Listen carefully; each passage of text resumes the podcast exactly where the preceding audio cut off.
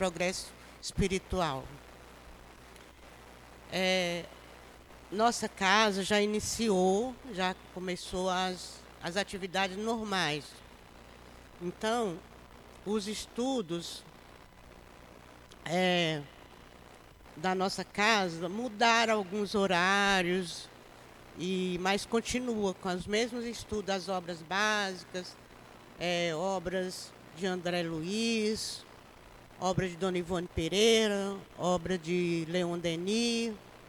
Então nós estamos estudando e quem quiser estudar conosco é só entrar no site www.centroespíritaaltivopanfiro.com e lá vai encontrar toda a programação dos estudos e das reuniões da nossa casa. Nós vamos falar um pouco também da nossa obra social, que já iniciou, começou desde a semana passada e tá, tá vindo graças muitas crianças, muitas mães, é, tem, tem vindo muito. E nós precisamos de ajuda né? Porque eles chegam aqui de manhã, tomam o café da manhã, é, vão para a sala estudar, cada um estudando o mesmo tema na sua faixa etária e almoçam e retornam para os seus lares. A gente precisa sempre é, de alimentos básicos como arroz, é, macarrão, é, café, pão. Então, tudo que a gente usa na nossa casa, né, de alimentação, aqui também a gente dá para eles. O requeijão, que não dá o pão só, passa um requeijão. Então, a gente, quem puder nos ajudar com um quilo de alimento não perecível, com um desses itens, será bem-vinda a ajuda.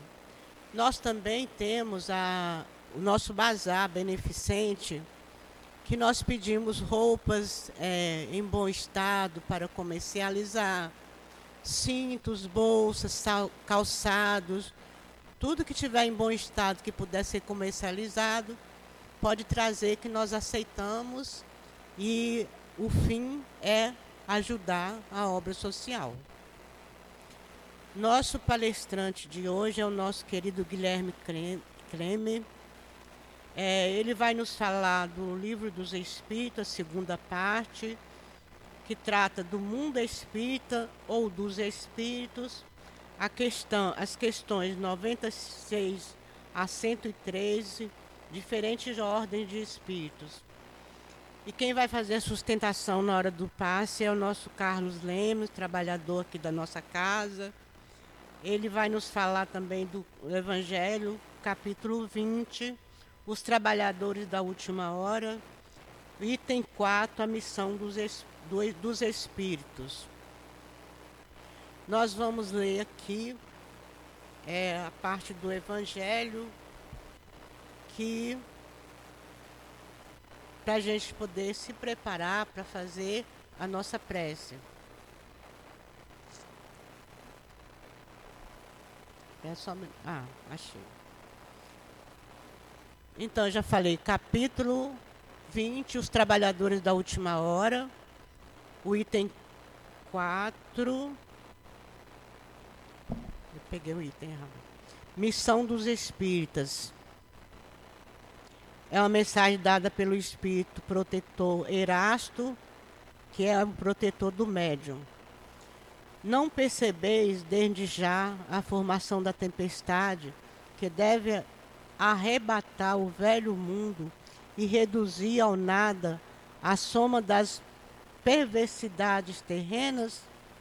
Louvai ao Senhor, vós que colocastes vossa fé na sua soberana justiça e que, novos apóstolos da crença revelada pelas proféticas vozes superiores, ides pregar e ensinar o novo dogma da reencarnação e da elevação dos espíritos à medida que cumpram bem ou mal a sua missão, suas missões e tenha suportado suas provas terrestres. nada, tem, nada de temor. As línguas de fogo estão so, sobre vossas cabeças. Verdadeiros adeptos do Espiritismo, vós sois os eleitos de Deus, e de pregai a palavra divina. É chegada a hora em que deveis sacrificar em favor da divulgação hábitos, trabalhos, ocupações fúteis. Ide e pregai. Pessoas que não quererão ouvir a palavra de Deus, pois ela, pois elas, ela recomenda. Perdão, gente, eu estou. Recomenda a renúncia constante. Pregais o desinteresse aos avarentos, ao, aos opressores, palavras perdidas? Talvez, mas o que importa? É preciso regar com vosso suor o terreno que deveis semear, pois ele apenas frutificará e produzirá sob os constantes esforços da enxada e da, do arado evangélicos. Ide e pregai. Vamos então elevar o nosso pensamento para Jesus, para fazer a nossa prece. Senhor Jesus, Mestre querido, Mestre amado, nós te pedimos, Senhor, a tua proteção, a tua ajuda para a nossa tarde de estudos. Envolvei a todos nós que aqui estamos nas tuas bênçãos de paz, de luz e de amor.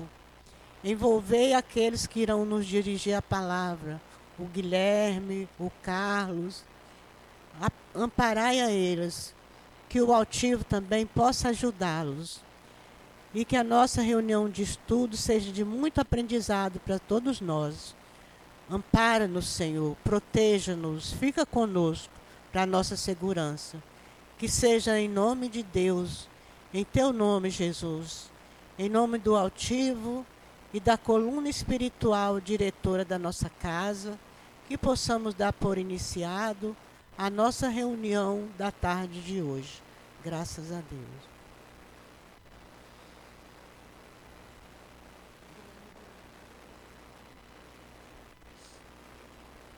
Bom, para situar aqui, eu vou ler a primeira questão, que é a questão 96. Trata de diferentes ordens de espírito. Os espíritos são iguais ou existe entre eles algum tipo de hierarquia? São de diferentes ordens, conforme o grau de perfeição a que tenham chegado.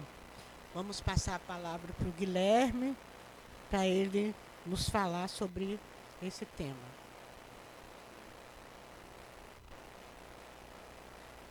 É, amigas e amigos do, do, da casa, muita paz, muita alegria pela oportunidade que nos é renovada mais uma vez de nos encontrarmos aqui para refletirmos um pouco sobre as perguntas do Livro dos Espíritos. vou iniciar esta reflexão mencionando uma, um acontecimento do Evangelho. Sabemos que Jesus deu início ao seu ministério público em determinado momento, aí, provavelmente no ano 30 se encontrava em Nazaré, na Galiléia, desceu até para a Judéia, onde se encontrava João Batista, grande precursor de Jesus, o Elias reencarnado, cumpridor de todas as promessas do Velho Testamento referentes ao Messias, como também do seu precursor. O Velho Testamento ele se encerra justamente com uma promessa no livro de Malaquias, né? são as últimas frases: Eis que vos envia Elias antes do dia do Senhor. E depois de ser batizado por João, o mestre começa, evidentemente, a convidar algumas pessoas pré-escolhidas. Jesus, interessante, até porque é um pouco diferente do Velho Testamento.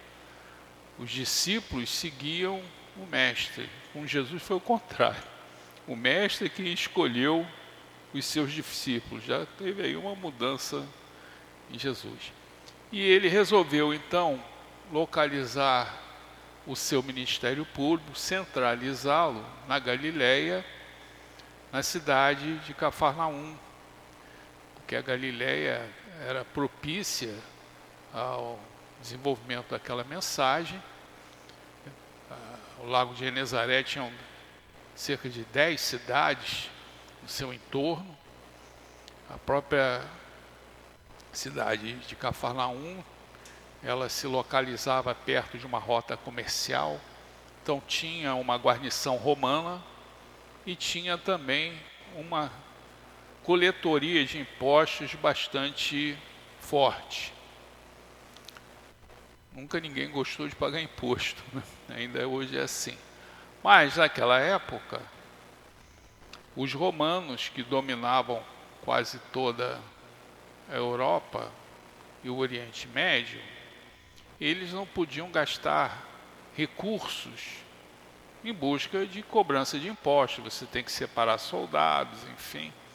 O que eles faziam? Eles avaliavam as possibilidades, potencialidades da cidade e de sua área rural e estimavam quanto eles queriam ganhar, vendiam essa concessão para uma família rica e essa família rica então ia fazendo aquela cobrança de porta em porta, aquela cobrança suja, né, difícil, e eram conhecidos como publicanos. Por essa razão, eles eram certamente odiados, até porque eram judeus e eram considerados impuros por essa razão.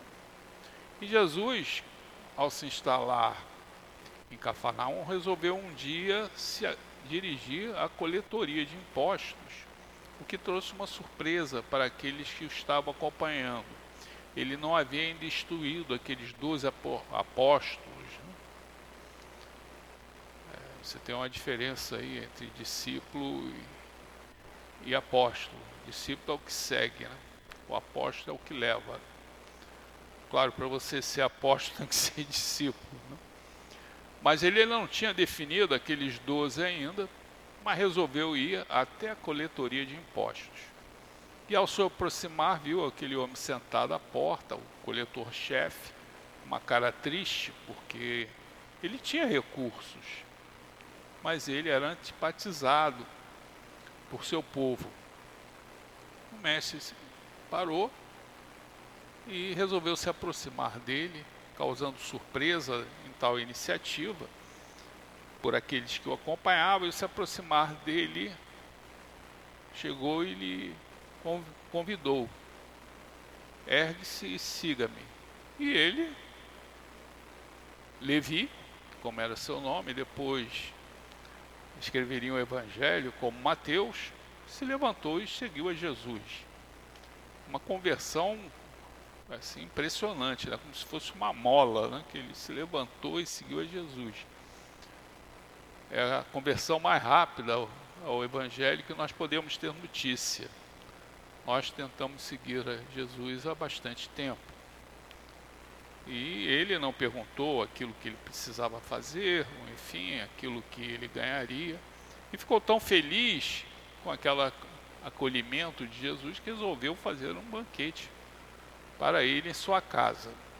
Então, na grande mesa, estava lá Levi com os outros é, publicanos, aqueles que faziam a tarefa mais difícil da cobrança de porta em porta, e alguns discípulos de Jesus e alguns sacerdotes que já notavam alguma diferença no mestre. E quando eles, esses sacerdotes viram Jesus ceando com aquele homem que era considerado impuro, chegou eles se aproximaram dos discípulos e lhe perguntaram: O mestre de vocês ceia com pecadores. E a ceia naquela época, na antiguidade, era uma coisa solene. Hoje, não. Mas naquela época tinha todo um, um ritual, era quase um, um grande momento. E Jesus ouviu. E aí falou: Olha, não são os saudáveis que precisam de médico. Aliás, Jesus trouxe uma afirmação óbvia, mas ele estava falando justamente de que ele seria o médico para a alma, porque as doenças das almas elas são as causas da doença do corpo. Assim a doutrina nos esclarece muito bem. A consciência culpada do espírito lesiona o perispírito, e evidentemente o espírito lesionado ele interfere no corpo, porque quem estabelece o código genético é a condição vibracional do perispírito. Se ele perispírito está lesionado, certamente essas marcas ficarão ali. E o mestre procurou, depois de falar essas palavras, ainda complementou né, que é, Deus ele quer misericórdia, ele não quer sacrifício. São palavras bonitas que foram trazidas com o profeta chamado Oséias. E o mestre repetiu, mostrando que Deus prefere sempre o amor e a caridade do que o sacrifício da criatura. Aliás, nós podemos reparar os nossos erros com amor e a caridade. Claro, se eu não reparo com a caridade e o amor, eu vou vai me sobrar apenas o sacrifício, o sofrimento. Quem já leu o livro aqui tem muito bonito chamado é, Chico de Francisco. Ali tem um caso muito emblemático. Eu acho assim um caso muito é, importante até para nós entendermos essa questão porque o Chico Xavier estava fazendo uma visita junto àqueles doentes crônicos e tinha lá na cama uma criatura sem os, os braços e as pernas. Sem os braços e as pernas. E naquele momento, né, eles todo, todos ficaram assim emocionados e começaram a colocar que esse espírito estava numa situação muito difícil. E realmente ele estava. Mas Emmanuel trouxe a visão, não, ele, esse espírito nunca esteve tão bem. Porque na verdade esse espírito, ele cometera o suicídio em reencarnações anteriores e nessa pedira para vir sem as pernas e os braços e mesmo assim ainda não pensaram uma única vez em cometer o suicídio. Então eles nunca estiveram tão bem. E em outro livro, em outra experiência que eu acho essa mais marcante para essa lição que Jesus trouxe, ele nos fala no livro Voltei, no livro Voltei, que é o irmão Jacó, foi Frederico Frigner, ele foi porteiro da FEB, que naquela época existia, diretor de portaria. Né? Isso veio bem da antiguidade, né? a função de porteiro era bastante importante. E na FEB, naqueles tempos iniciais, tinha essa, essa função. Ele desencarnou e ele foi recolhido por Bezerra, para que sejamos bem sintéticos, eles foram para uma condição, para uma, uma instância espiritual equilibrada e no caminho eles tinham que passar por uma grande ponte, onde haviam ali os no pé dessa ponte aqueles espíritos em sofrimento, gritando, dizer, e certamente era necessário você passar ali em oração para não sofrer os efeitos daquele magnetismo inferior. E segundo livro, segundo Frederico Figner, né, o irmão Jacó, eles começaram a atravessar aquela ponte, aí começaram aqueles impropérios.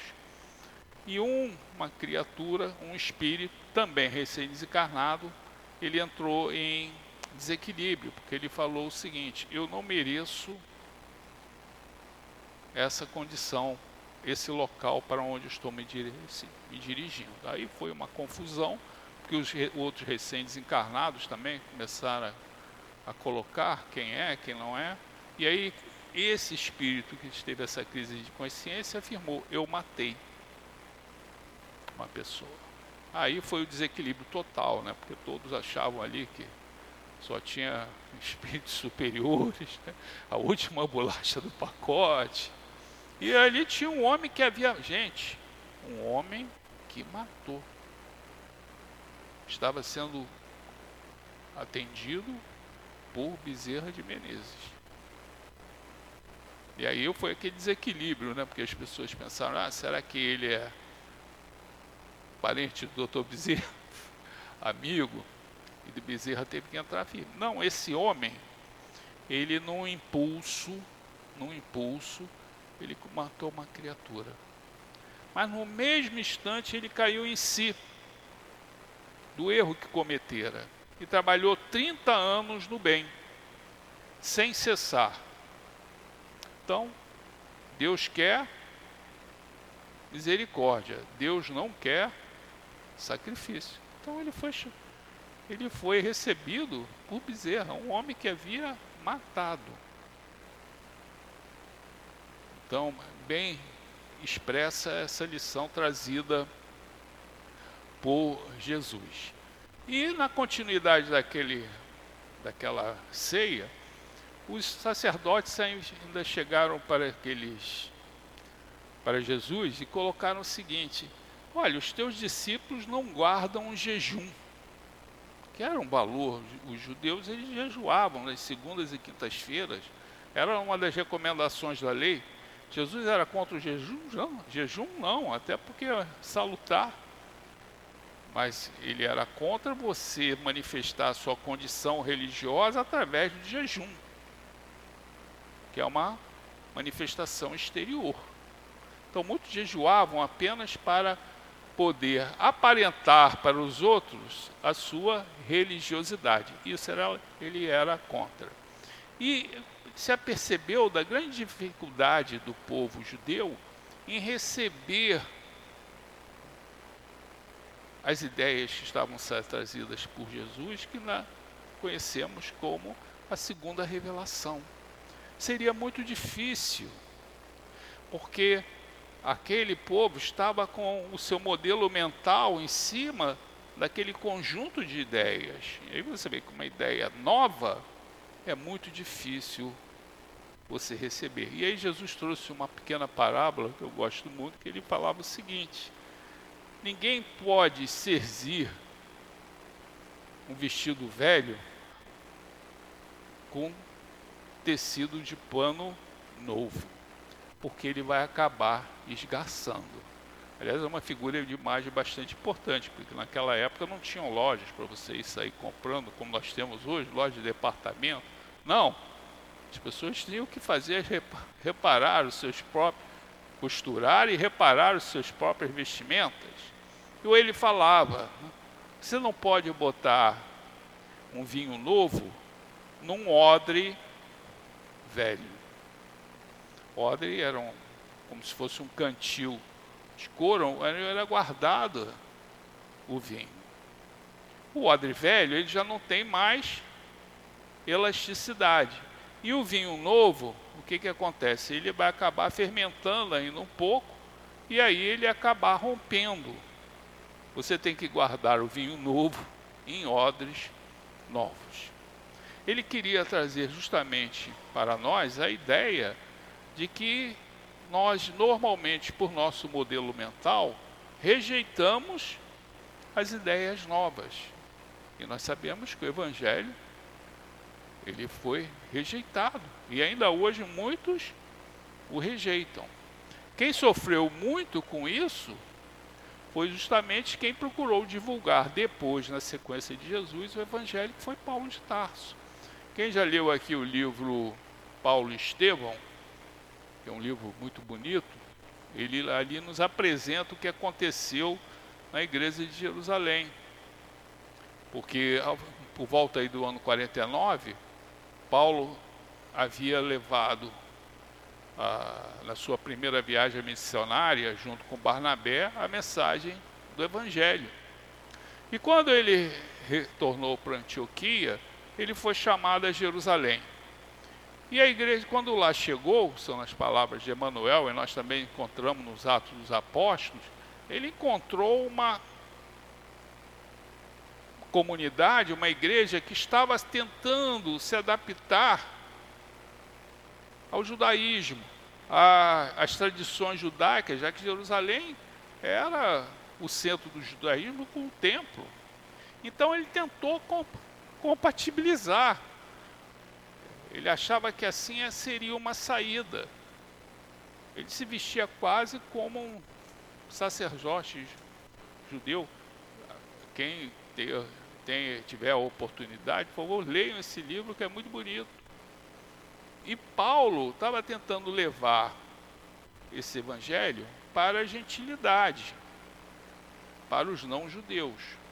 E esses cristãos judaizantes liderados pelo apóstolo Tiago Menor, eles advogavam que a criatura, antes de se buscar se converter ao Evangelho, ela tinha que se converter ao judaísmo.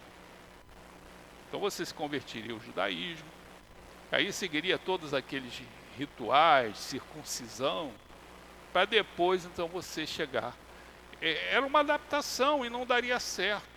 E Paulo bem se apercebeu, porque isso era um risco para a mensagem cristã nascente. Essa mensagem ela foi semeada num campo de tradições muito antigas. E isso era um risco enorme. O cristianismo podia ter sido uma mais uma seita judaica, sem a importância que tem, se não fosse Paulo de Tarso, que foi um doutor da lei, se aperceber desses riscos. E teve ali um confronto evidentemente coube a Pedro, por isso que ele é o é, Cefas, é a pedra de equilíbrio né, entre essas duas vertentes. E Tiago Menor tentou compatibilizar até onde pôde, mas não adiantou nada. No ano de 62 ele foi sacrificado e morto pelos sacerdotes é, judeus. Então, essa reação é muito natural quando você traz uma ideia nova. E colocamos isso justamente para refletirmos no momento que Kardec também recebeu essa reação ao trazer, 18 de abril de 1857, o livro dos Espíritos, procurando trazer ideias totalmente inovadoras principalmente naquela que compreende o item principal, o aspecto principal desse edifício da codificação, que é a pluralidade dos mundos e a reencarnação. Houve uma reação muito grande, principalmente com relação à reencarnação. Tanto que algum espiritismo em outros países, é, lá na Inglaterra, em, em outros países, eles foram se acostumando com a ideia da reencarnação aos poucos. Mas a doutrina espírita pontuou a importância da reencarnação. É porque talvez as pessoas tivessem aquele orgulho, né? De pensar que já ter sido um espírito inferior, né? Eu acho que essa reação, e não estamos falando de reação de daqueles que professavam religiões cristãs tradicionais, como o catolicismo, não. Estamos falando daqueles que eram espiritualistas. Seguiam, entendiam o posicionamento trazido por Kardec, mas eles reagiam à questão da reencarnação. Principalmente, acredito, por causa do orgulho, né? por aquela posição que você tem, Sabemos que essas posições são alternadas. Vemos numa situação de prova a pobreza, numa situação de prova mais difícil da riqueza. Essa doutrina nos esclarece né, que a, a posição de prova da riqueza é mais difícil que a posição de prova da pobreza. Talvez a reação com relação à alma em si, talvez Kardec não sofresse tantas reações por uma razão muito simples, porque todas as religiões espiritualistas, todas as religiões cristãs são espiritualistas. Todos acreditam numa alma. Então eles não seriam tão reativos quanto a isso, mas com a visão de a reencarnação, mas principalmente da pluralidade dos mundos habitados, repare, Allan Kardec teve a coragem de trazer essa visão no meados do século XIX. Qual é a religião hoje que acredita e aceita em, em vidas em outros planetas? A ciência ainda não confirma, fica aí tentando buscar, né? Com esse novo tele, cada telescópio novo que eles colocam, eles vão avançando mais ainda no espaço. Eles colocaram agora um telescópio James Webb, que colocou por terra a teoria do Big Bang. Os cientistas só falavam na teoria do Big Bang, né? Big Bang para lá, Big Bang para cá. Porque pelos modelos da física, todo o universo estaria reunido num ponto, em determinado momento deu uma explosão. Isso teria acontecido, segundo os modelos, há 12 bilhões de anos-luz atrás. Só que esse novo telescópio achou planetas ou estrelas em 12,9 bilhões de anos-luz. E aí? Aí foi a doutrina espírita quem colocou de forma bastante corajosa esse essa essa condição dos planetas. Os planetas são campo de desenvolvimento dos espíritos. E Kardec fez até uma abordagem, ó, existem os mundos inferiores e os mundos superiores.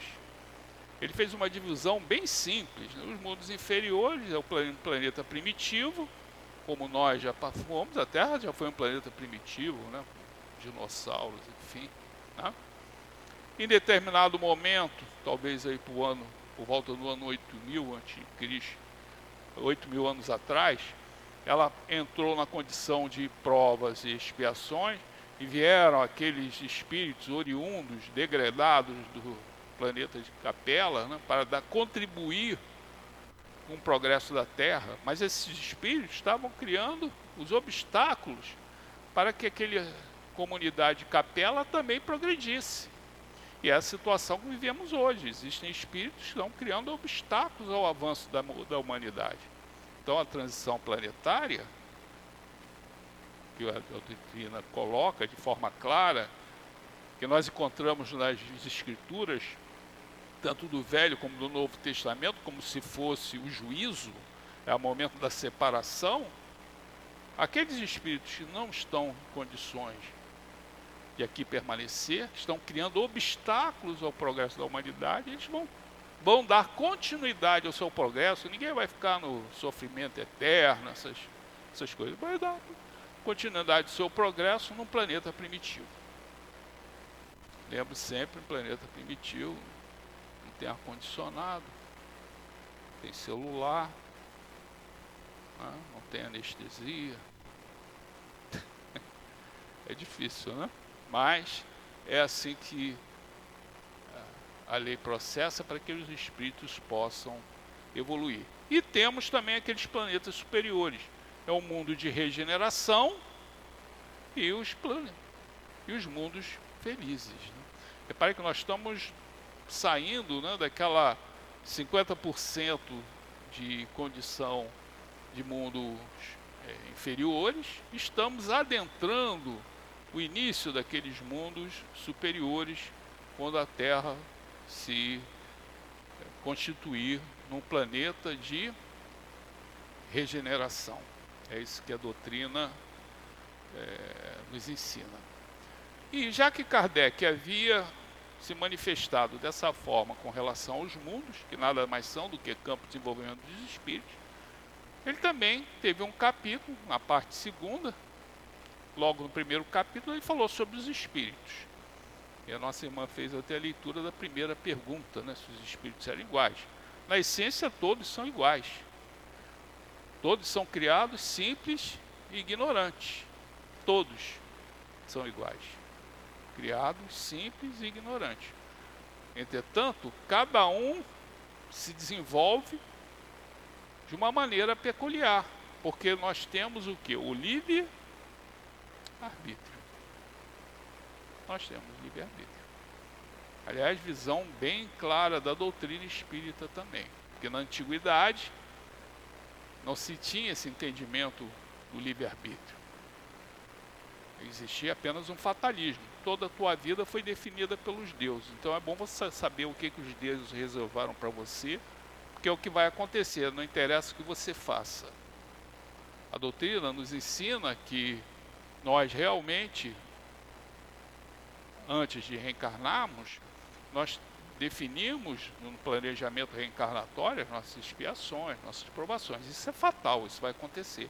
Mas mesmo assim, conforme o nosso proceder aqui, eu posso amenizar essa situação, como também eu posso incrementá-la, é? por nossa própria ação. Então, os espíritos se diferenciam por sua própria vontade. Evidentemente, nessa diferenciação, o que é preponderante, qual é a ordem hierárquica, é a condição moral desses espíritos. É isso que faz haver uma ordem hierárquica entre eles.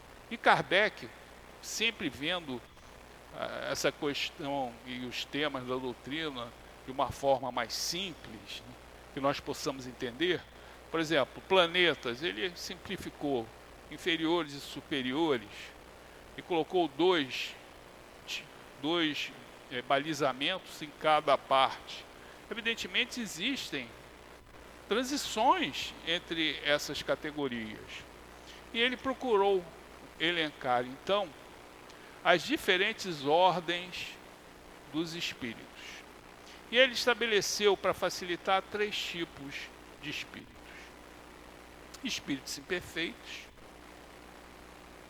onde nós nos incluímos, não é? Pode ser que tenha alguém aqui mais, como falam, né? top, mas nós normalmente só estamos nessa condição. Bons espíritos, que é a segunda, a, a, a terceira condição é a a mais desfavorável, né? É espíritos imperfeitos, a segunda, bons espíritos, e a primeira são espíritos perfeitos, puros. É interessante que dentro de cada ordem dessa, ele procurou estabelecer algumas classes. Os espíritos imperfeitos, o mal é preponderante. Ah, nos bons espíritos, o bem já é preponderante. Então, nós vamos entendendo que essa classificação dos espíritos está em pouco em sintonia também com a classificação dos mundos. Num planeta de regeneração, ficarão aqui aqueles que em que o bem é preponderante. Claro, existirá o mal, ainda existirá. Ainda existirá. Existirá também a pobreza, certamente, porque nós somos diferentes. Mas o que não pode acontecer num planeta de regeneração é você encontrar o que? Miséria. Aquela criatura que não tem o que viver aqui na Terra. Então Kardec, nessa avaliação, ele fez uma abordagem dos espíritos inferiores e colocou aí cinco classes para esses espíritos. Como também, ao analisar os bons espíritos, ele de subdividiu em quatro classes. Mas espírito puro, ele não estabeleceu uma diferenciação, porque eles já são puros. Esses espíritos, por sua condição, eles já manifestaram o que é um espírito puro. Né? Espírito puro é aquele que já manifestou a divindade que jaz dentro de todos nós. Nós viemos de Deus, saímos de Deus. Nós somos como que um raio de sol. Né? O sol é a melhor figura que existe para a divindade, na minha visão. É o sol. Aliás, teve um grande faraó egípcio que ele entendeu isso, Akhenaton, o Amenófis IV. O Egito era totalmente politeísta, ele falou, não, vamos ter um Deus só agora. É o Deus Sol.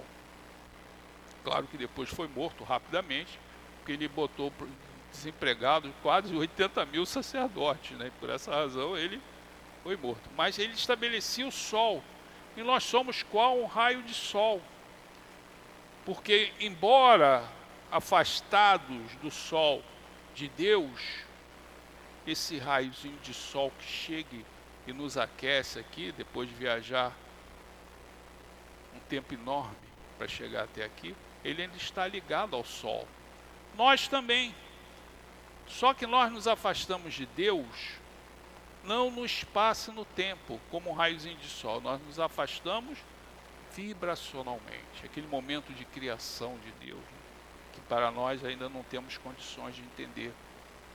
E aí nós nos afastamos. Né? E, mas estamos ligados aí a Deus. E precisamos o que? Voltar a Deus. Eu faço isso através do que? Das reencarnações.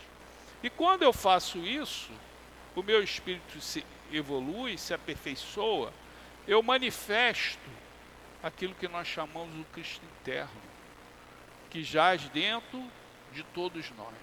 Pode ser a criatura mais ignorante, está lá aquele Cristo interno, manifestado. Só que no nosso caso, esse Cristo interno está o quê? Enterrado e bem enterrado. Nós temos que pegar picareta, pá, para desenterrar, para podermos manifestá-lo. Então, nós vamos entendendo por que Jesus falava, por exemplo, e são várias as passagens no Evangelho, que Jesus é um espírito aperfeiçoado, um espírito puro. São co-criadores, esses espíritos puros, eles são co-criadores com Deus em plano superior. Eles têm a responsabilidade de criação dos planetas. E Jesus, então, por essa razão, como ele já manifestava o Cristo, então nós temos, quando falamos Jesus Cristo, nós temos que considerar Jesus é o Espírito. Tá? O Cristo é aquela parte que eu coloquei, né? que não precisa evoluir. Nós temos uma parte interior nossa que não precisa evoluir. Ela já é evoluída. Aliás, é ela que nos impulsiona de volta a Deus. Por que, que a, a, o progresso é uma lei? Porque os Espíritos falaram? Não. Porque eu tenho Deus dentro de mim e é, é essa, é, essa condição que me faz voltar para Ele. E nós vamos voltar Todos nós iremos voltar ao Pai. E nessa condição, quando você consegue manifestar, você é um espírito feliz, primeiro feliz, verdadeiramente feliz, e a felicidade, vocês sabem, né, é bem relativa. Lá no livro dos Espíritos aprendemos isso. Principalmente espíritos imperfeitos que ainda estamos no planeta de provas e expiações. É uma felicidade relativa. Relativa. Porque a felicidade real é a felicidade espiritual quando você manifesta a divindade. Mas nós não temos essa condição. Então os espíritos falaram para Kardec: olha, felicidade é relativa, não existe feliz em planeta de provas e expiações. E a felicidade pode ser definida como você ter o básico, o necessário para viver. Os espíritos não falaram supérfluo, né? o necessário.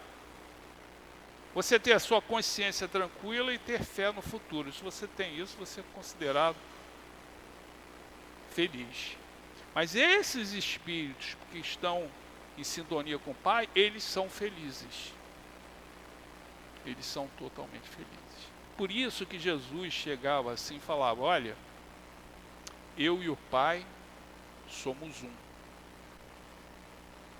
Um dia ele, Felipe, que era um apóstolo de Jesus, lá na Cia Pascal, chegou o mestre e falou: Mestre, mostra-me Deus e isso me basta. Claro, é o pedido mais extemporâneo que Jesus recebeu, né? É mais extemporâneo esse do que você pedir para ser curado de alguma doença. Né? Que, na verdade, o, o, o, o apóstolo Felipe chegou a Jesus, me mostre Deus e isso me basta. Basta qualquer um aqui também, né? Quem não quer ver Deus? E aí Jesus, de certa maneira, ficou até um pouco desanimado, porque ele chegou para Felipe e falou: Felipe, há quanto tempo eu estou com você? Há dois anos e meio, mestre. É. Mas olha, você não aprendeu que quem me vê, vê a meu Pai? Porque na verdade, Jesus é um espírito, um espírito aperfeiçoado que manifestou dentro de si o que? O Cristo interno, que todos nós temos. Esse é o objetivo da nossa luta, do nosso aprimoramento, manifestar essa divindade que jaz enterrada. Essa é a visão melhor, né?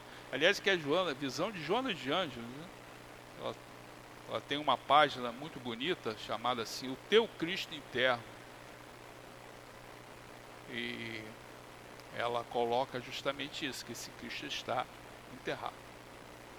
E esses espíritos, então, estão nessa primeira, estão na condição máxima, né? Então, Kardec não estabeleceu nenhuma classe, uma diferenciação para eles. Mas as outras duas, que é a segunda de espíritos bons, onde há preponderância para o bem, a segunda categoria, a segunda ordem é aqueles espíritos que têm preponderância para o bem.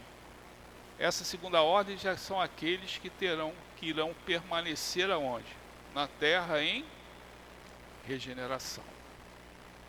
Ele estabeleceu quatro ordens de espíritos.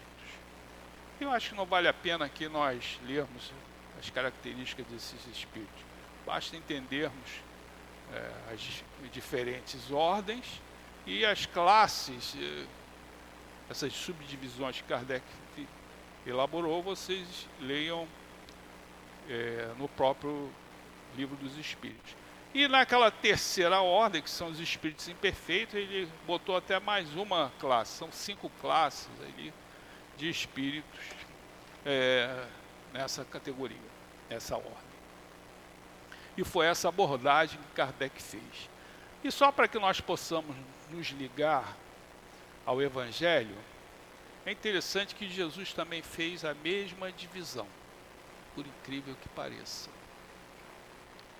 Porque espíritos imperfeitos da terceira ordem, Jesus chamou de pecadores. Aí, olhando já na segunda revelação, no Evangelho, aquilo que nós lemos no Evangelho. A segunda ordem, bons espíritos, onde você tem uma preponderância para o bem, ele os denominou de justos. Justo é aquela criatura que tem chance de fazer o mal, mas faz o que? O bem. Quem era justo? O mais famoso justo foi o pai de Jesus, José. Vocês pegarem lá no Evangelho de Mateus, ele era um homem justo. Hoje você fala, ah, justo é aquela pessoa que pratica, procura ser justo. Né? pratica justiça, mas naquela época era uma referência, era uma pessoa que procurava sempre o bem, tinha predominância do bem. É a segunda ordem que Kardec colocou. E a primeira ordem que Kardec estabeleceu como espíritos aperfeiçoados e puros, Jesus denominou-os de discípulos. Então Jesus fez referência a pecadores, a justos e a discípulos. E aí vamos nos focar um pouco mais na condição de discípulo. Porque tem muita gente que fala, ah, eu sou discípulo de Jesus. É uma, é uma declaração bem audaz. Nós somos alunos ainda, né? Somos espíritos imperfeitos e somos alunos. Por quê? Certa vez Jesus ia para Cesareia de Filipe, lá no extremo norte da Palestina. Era uma cidade até pagã, uma cidade pagã. E quando ele lá chegou, é onde se encontram as colinas de Golã, o Monte Hermon, as nascentes do Rio Jordão. Israel dominou essa região e não larga nunca mais, né? Porque ali tem as nascentes do Rio Jordão. Se você quiser prejudicar Israel, contamina aquelas nascentes. Né? E lá, ele entrando em Cesaré de Filipe, o pessoal viu mais roupas, é, um grupo estranho, com mais roupas bem características né, de um judeu, e aí se aproximaram. E aí Jesus colocou um convite para todos.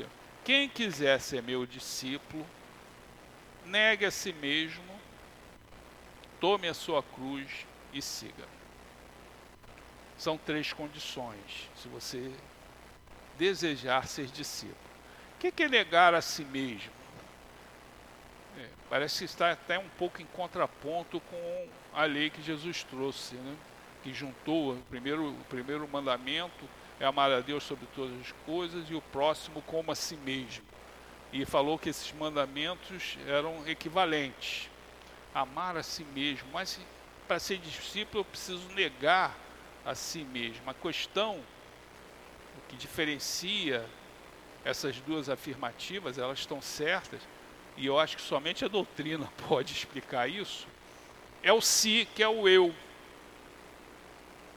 Porque quando eu reencarno, eu acabo tendo dois eus. Dois. Eu tenho o meu eu, da meu espírito imortal, e aqui eu visto uma roupa da minha personalidade transitória. A maioria da humanidade, a maioria, a totalidade pensa que ela é essa personalidade que aqui está. Mas isso vai desaparecer. Quantas personalidades nós já não vestimos no passado? E quantas iremos ainda vestir no futuro? Quantas reencarnações? Então a grande luta, eu acho que a doutrina espírita nos ensina, é que eu, embora as criaturas coloquem no altar né, a sua personalidade, nós temos que negá-la, nós temos que reduzi-la. Porque o personalismo é que leva aos melindres, vaidade e orgulho. Nós precisamos lutar, negar. Eu pergunto a vocês, qual era o personalismo que tinha Chico Xavier? Nenhum. Qual era personalismo que tinha Teresa de Calcutá nenhum. Ela nega a si mesmo esse si, esse eu transitório que é enorme, né? as pessoas endeusam, mas vai vai virar pó e se esquecem do seu verdadeiro eu, que é o espírito imortal. Esse é o verdadeiro eu, esse vai prosseguir a vida inteira na eternidade, na imortalidade. Então tem que cuidar desse eu. Eu só cuido se eu negar a minha reduzir esse meu personalismo. Aquelas pessoas muito personalistas, eu preciso reduzir. Não é tarefa simples, bem sabemos. Né? Negar a si mesmo, tomar a sua cruz e seguir a Jesus. É interessante que todas as criaturas santificaram, elas tomam a sua cruz com alegria. E nós tomamos a nossa reclamando, né? É porque nós ainda não fizemos aquele, não atendemos a primeira condição de negar a si mesmo. Elas, essas criaturas santificadas, elas negaram assim, então elas levam as cruzes com maior alegria. Mas nós, como não fizemos isso, quando levamos as nossas, reclamamos. E seguir ao Mestre. E aí certamente vamos ostentar essa condição diferenciada que é ser um discípulo, quando nós somos mais para alunos. Era essa reflexão, só queria um comentário final aqui. Eu estava hoje de manhã, né, tomando café, aí estavam passando as é, uma entrevista com esses dois artistas que fizeram da, da Rede Globo que fizeram, participaram do livro, do filme O Mensageiros. Né? E aí vai um pouco em cima daquilo que eu falei do modelo mental. Quando o Chico Xavier lançou o livro Nosso Lar, que foi o primeiro, ele recebeu centenas de cartas de espíritas, não estou falando católico, não, de espíritas, contrários, criticando Chico Xavier, porque realmente era um livro totalmente novo, dava uma visão da espiritualidade que não se tinha até então dentro da doutrina. E aí eu falei aquele modelo mental, quando vem uma coisa nova, as pessoas. E Chico Xavier sentia, porque junto com a carta vem a vibração também, né, gente? E ele era uma era uma antena diferenciada, ele captava tudo. Então, quando o nosso André Luiz chegou para ele, é, Chico, agora vamos para os mensageiros. Ele, não, não, não dá não, não dá, já apanhei demais. Aí foi quando o Emmanuel levou Chico Xavier até nosso lar, para que ele tivesse a plena consciência da realidade daquela organização espiritual. Né, então é uma, é uma reflexão é um pouco em cima daquele modelo mental quando nós iniciamos aqui as nossas reflexões. Né? Devemos estar abertos às novas ideias, claro, fazer as nossas ponderações, né? porque até o Chico apanhou, mas apanhou dos espíritas. Como eu falei, o problema da carta é que não ia só a carta, né? vinha a vibração também letal contra ele. Então, eram essas reflexões, muita paz a todos. Né? Nós agradecemos ao Guilherme pelo conhecimento que ele nos trouxe e vamos pedir aos médios que ocupem os seus lugares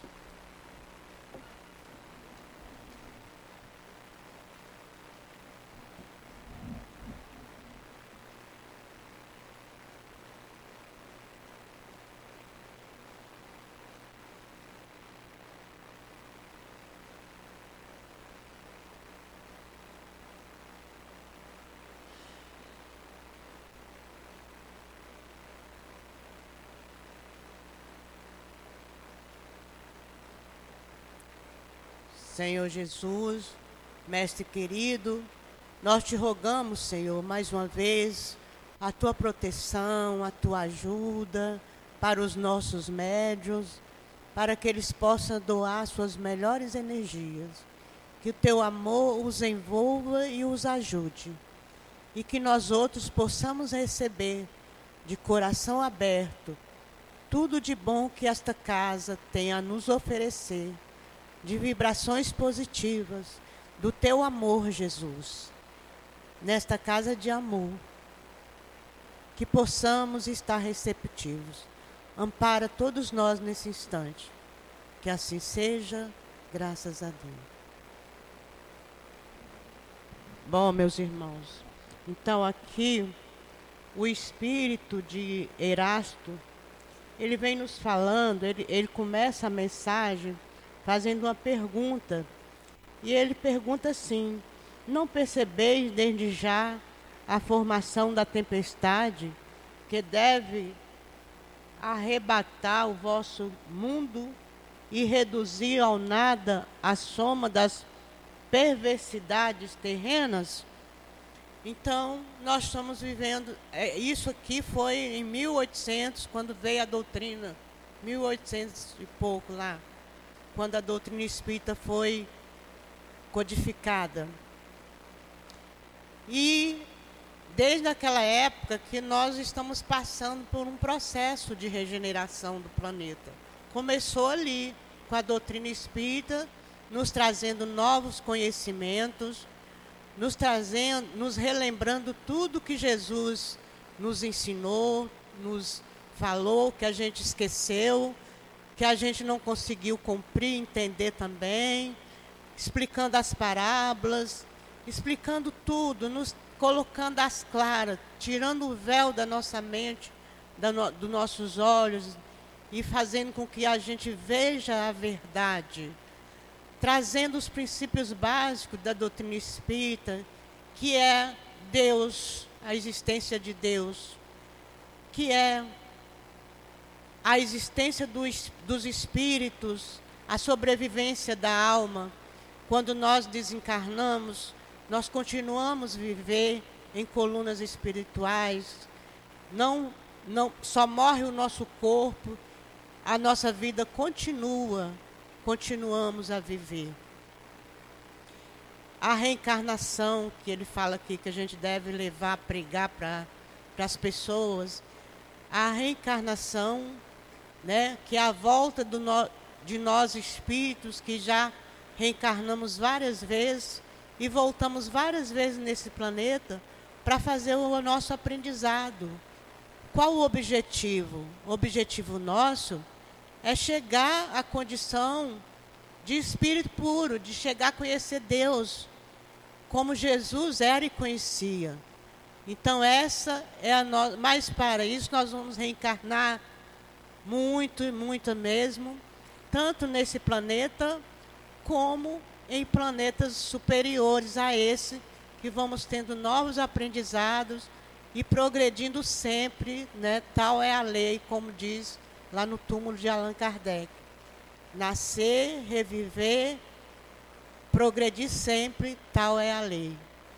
Então, nós devemos falar da doutrina espírita sim, pregar, falar para os outros sem medo, porque a doutrina é a verdade, é a verdade de Jesus, é a verdade de Deus, está nas leis da natureza, todos os ensinamentos da doutrina faz parte da lei natural e toda a humanidade vai conhecer um dia. Não podemos fugir porque faz parte do nosso progresso, faz parte de nós, da nossa vivência. Então, é, é tirar a ideia de que não existe inferno e nem céu, que o céu está na nossa consciência e o inferno também, pelo mal que fazemos.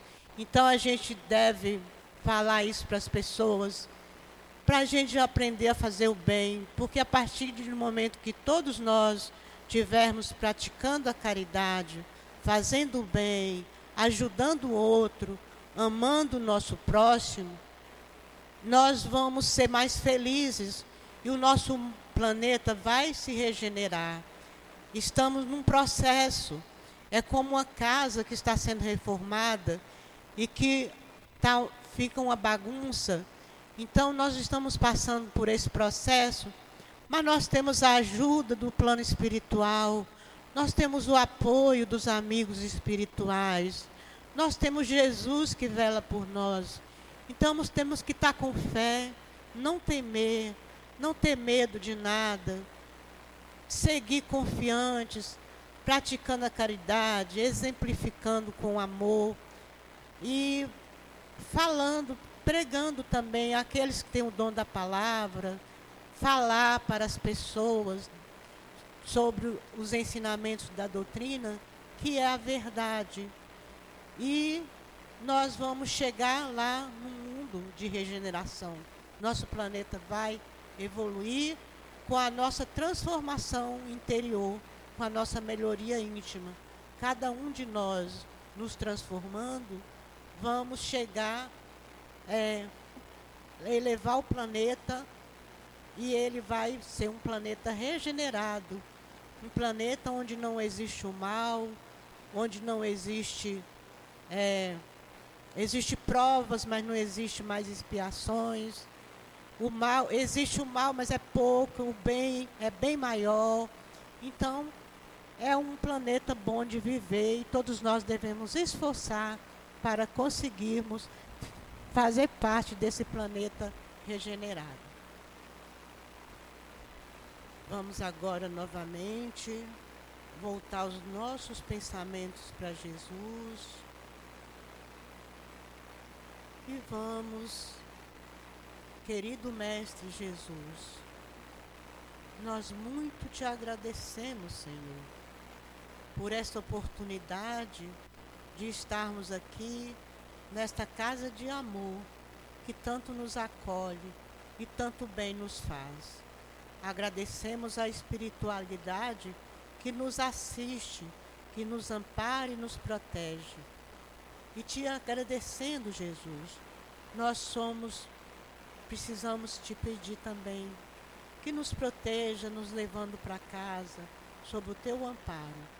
E que seja, Jesus, em nome de Deus, em teu nome, em nome do altivo, diretor espiritual da nossa casa, em nome da coluna espiritual da nossa casa de amor, que possamos dar por encerrado a nossa reunião da tarde de hoje. Que assim seja, graças a Deus.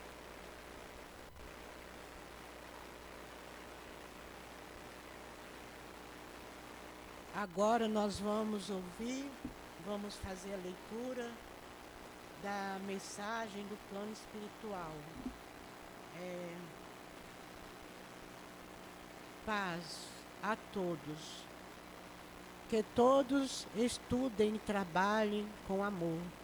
Que tenham coragem e forças, não para lutar entre si, mas para enfrentarem os ataques do mundo que peçam forças para ajudar uns aos outros e para não criticar o trabalho do outro.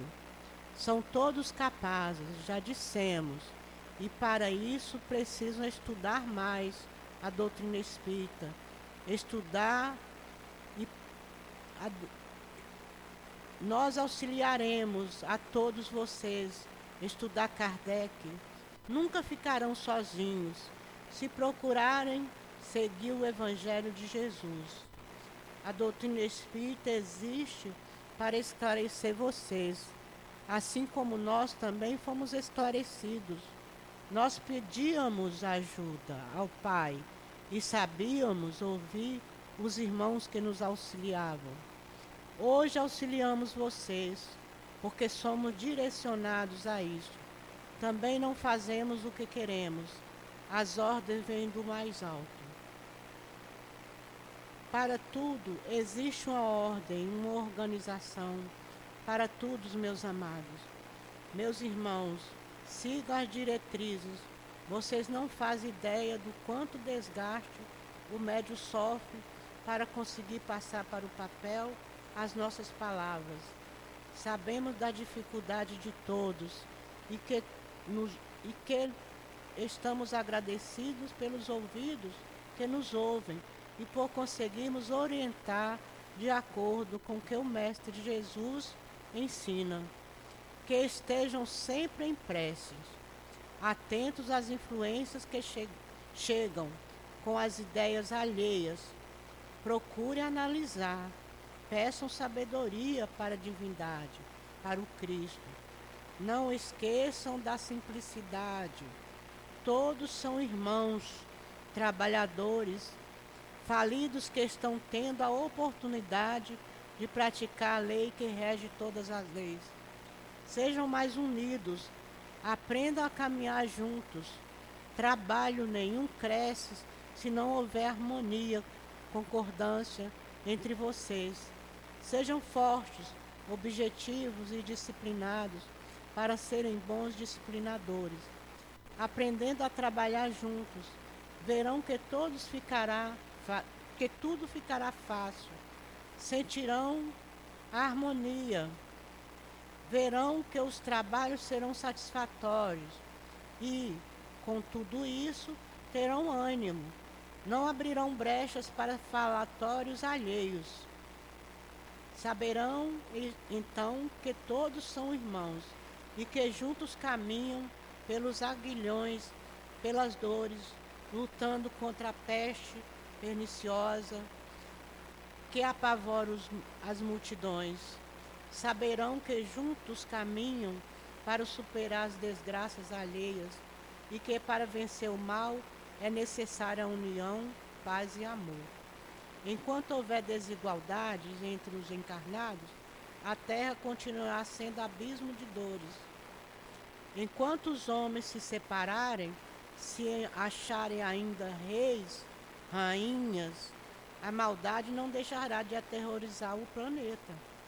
Enquanto vocês não aprenderem a trabalhar juntos, não aprenderem a ser unidos, sofrerão grandes ataques. Nós estamos alertando, não pedimos que sejam santos, mas alertamos quanto ao mal que faz a sombra sobre a terra. Alertamos como deve se comportar em meio a tantas desordens.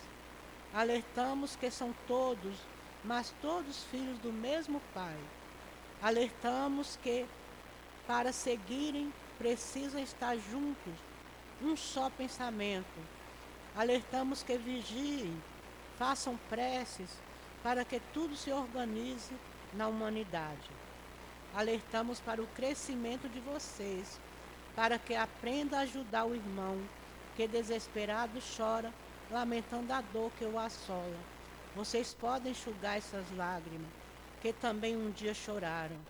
Alertamos e orientamos com amor, para que nós também sejamos satisfatórios em tudo o que fazemos. Ó, oh, que o Pai de todos tenha misericórdia de todos nós, para conseguirmos levar o que o Mestre Jesus nos ensina para as multidões nos abismos que se abrem a todo instante. Que juntos saibamos o que fazer, como fazer, em meio a tantas dores. Ah, pedimos ajuda também a vocês, irmãos, que um dia caminhamos juntos, encarnados, e hoje, como espíritos imortais, que somos, continuamos as árduos os árduos trabalhos que a nós foram direcionados. Somos irmãos que outrora também falhamos, mas com disciplina e auxílio dos irmãos que nos ajudaram vencemos etapas. Sabemos que falta muito e precisam trabalhar muito para um planeta melhor. Junto nós e vocês alavancaremos o progresso juntos com fé, mas com muita sabedoria. Paz a todos vocês, trabalhadores, são todos, mas todos irmãos que precisam saber que ninguém tem diferença para o Pai. Paz, um guia trabalhador para o Cristo. Então, nós fizemos uma pequena confusão, fizemos a prece, era para ter lido a mensagem antes, mas perdoe-me e que todos possam ter uma boa noite.